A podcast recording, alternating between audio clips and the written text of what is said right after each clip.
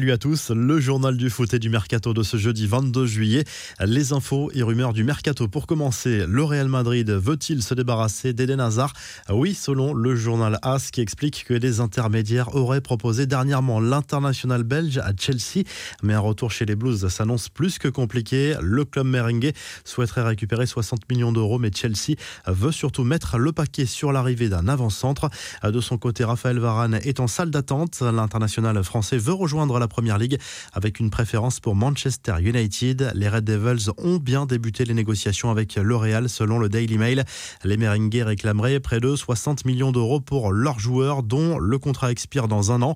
Un retour aux sources pour Louis Van Gaal, 7 ans après son départ. Le technicien qui fêtera ses 70 ans dans quelques jours va bien reprendre le poste de sélectionneur des Pays-Bas selon la presse néerlandaise et ce pour la troisième fois de sa carrière.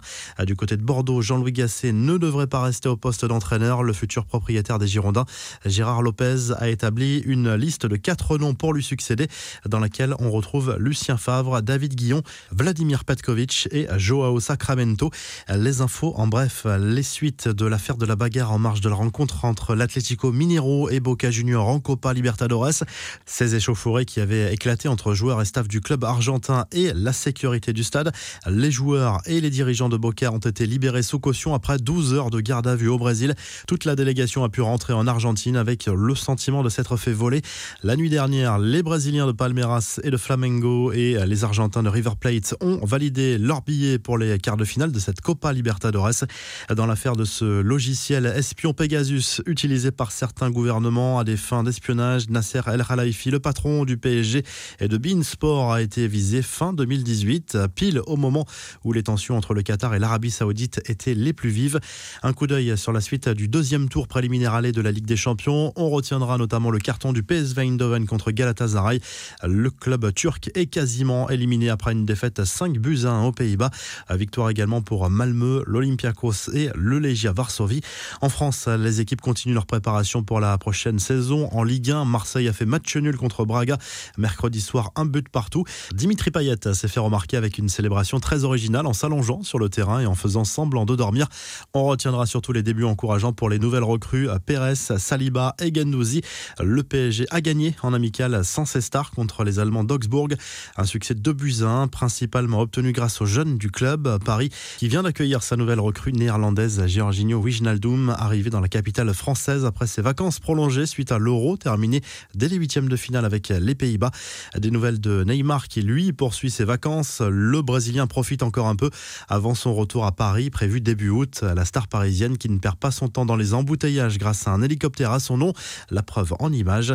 C'est une info qui a rendu nostalgique tous les fans. Konami a dévoilé les contours de sa nouvelle simulation de jeu de football. À des annonces qui ont surpris les amateurs de la saga puisque le jeu devient gratuit et s'appelle désormais eFootball.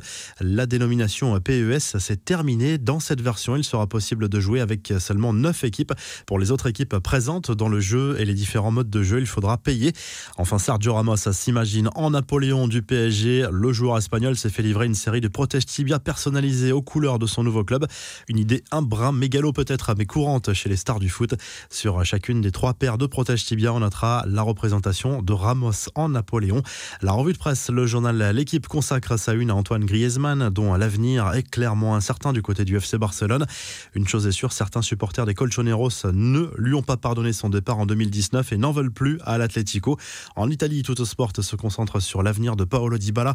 Un temps envisagé, l'échange avec Griezmann ne se fera pas selon la presse italienne.